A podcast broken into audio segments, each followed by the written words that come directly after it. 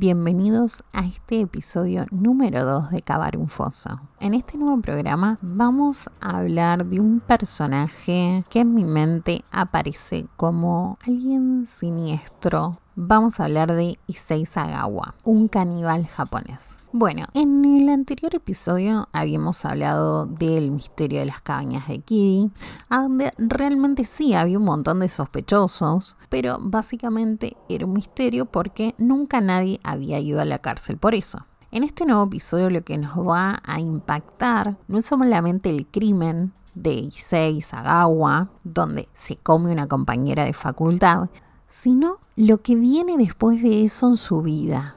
Un cambio de 180 grados, no de 360, porque si es de 360, acuérdense que siempre van a llegar al mismo lugar. Así que empecemos.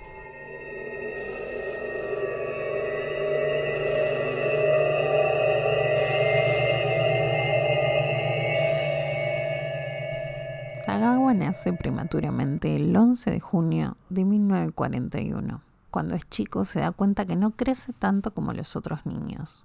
Es pequeño, es débil, tiene baja estatura y un peso muy inferior al resto. Le va bien en la escuela. En un momento en el secundario se da cuenta que no va a crecer más, solamente va a pesar 45 kilos y va a medir 1,50 para siempre. Las mujeres les da miedo, pero a las occidentales las ve como diosas gigantes y fuertes. Eso lo seduce muchísimo. Después de terminar la escuela, pasa a la Universidad Waco. Sagawa conoce ahí a una profesora alemana de 35 años. Ella vive sola.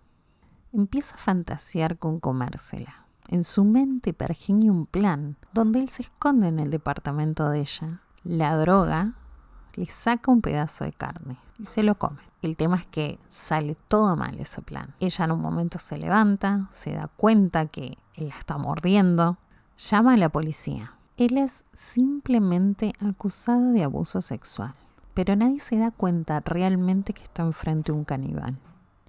Él mismo cuando declara ante la policía dice que quería simplemente dormirla y sacarle un pedazo. Pero me imagino la policía diciendo, ¿cómo tipifico esto? No debe existir figura legal, asumo.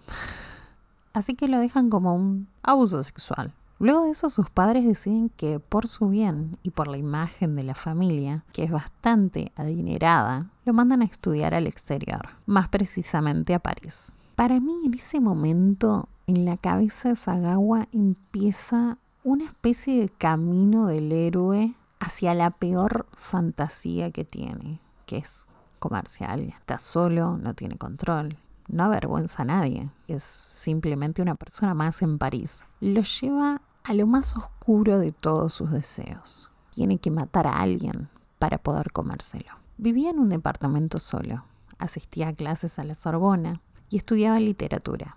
Era un buen estudiante Sagawa. Ahí conoce a la holandesa de 25 años, René Artebel. Su conexión se da en mayo de 1981 más o menos, a través de los poemas germanos que ella sabía y que él quería aprender. Tienen un total de tres citas. Las primeras dos son totalmente inofensivas. A Sagawa le cae bien René, le parece una buena amiga y Sei la invita a comer. Salen, se divierten, pero él siempre se ve inferior a ella. La segunda cita incluso es en la casa de él, pero no hay ningún tipo de avance caníbal. La tercera cita la tienen el 11 de junio, el cumpleaños de Sagawa. Dato para mí no menor. Yo no sé si lo que pasa ese día no es también un autorregalo de cumpleaños, diciendo, bueno, sos un fenómeno, te mereces una mordida de René ella le había prometido leer unos poemas en alemán. Mientras que ella estaba sentada recitando los poemas, él se pone detrás de ella, saca una escopeta y le dispara. La mata. Queda colgando hasta que cae muerta al piso.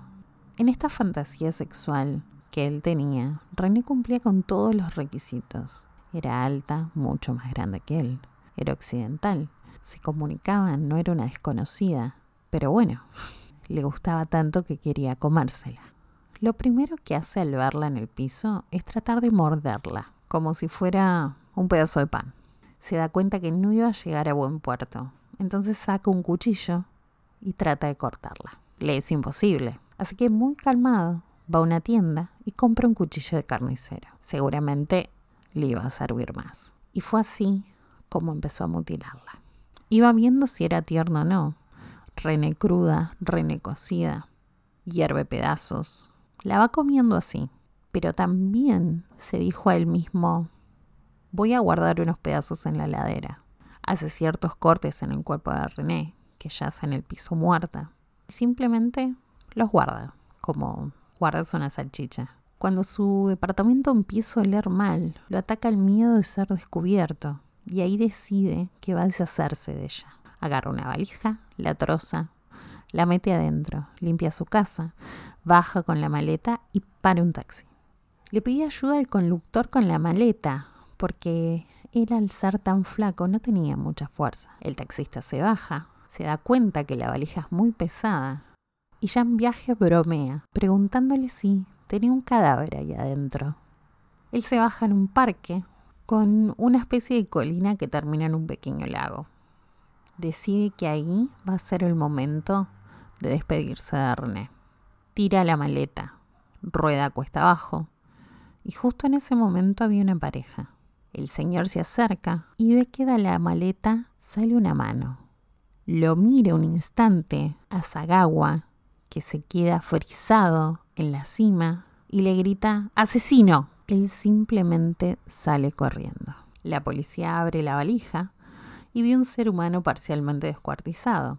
Empieza a recabar información con los testigos y el 15 de junio se presenta en el domicilio de Saguagua, preparados para que se resistiera. Simplemente tocan el timbre, él sale y lo esposan. No hay resistencia.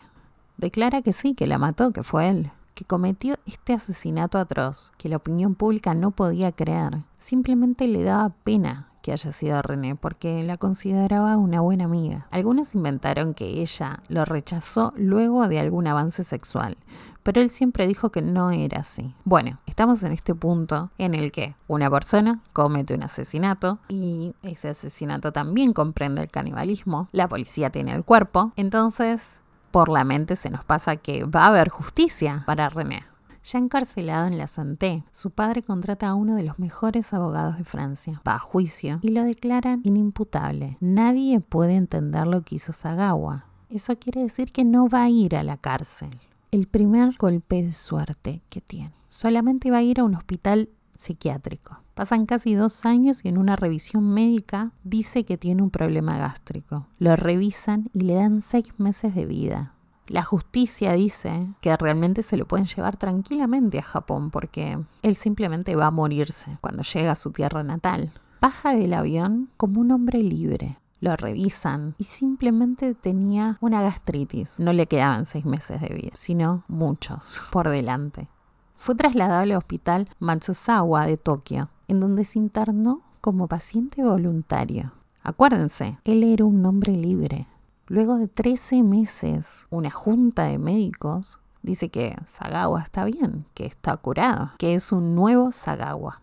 Aunque más tarde él diría ante las cámaras que sigue teniendo fantasías caníbales sin ningún tipo de tapujo. Su familia le da la espalda, pero también se da cuenta que la gente lo hace inmensamente famoso. Incluso cuando está preso en Francia, esos dos años, casi dos años, se cartea con Juro Cara, un escritor bastante famoso. Esta persona tiene muchísimas ganas de hacer el guion de la vida de Sagawa para llevarla luego al cine. Él era un fanático, pero habían acordado que esta correspondencia iba a ser solamente entre ellos, que nunca iba a ser parte de ningún libro, de ningún guion, iba a ser privada. Jara lo traiciona y sin el consentimiento de él recopila toda, toda la correspondencia y la titula La Carta de Sagawa. Se convierte en un bestseller automático. Su popularidad no estaba al 100%, estaba al 1000%. Sagawa se ofende profundamente,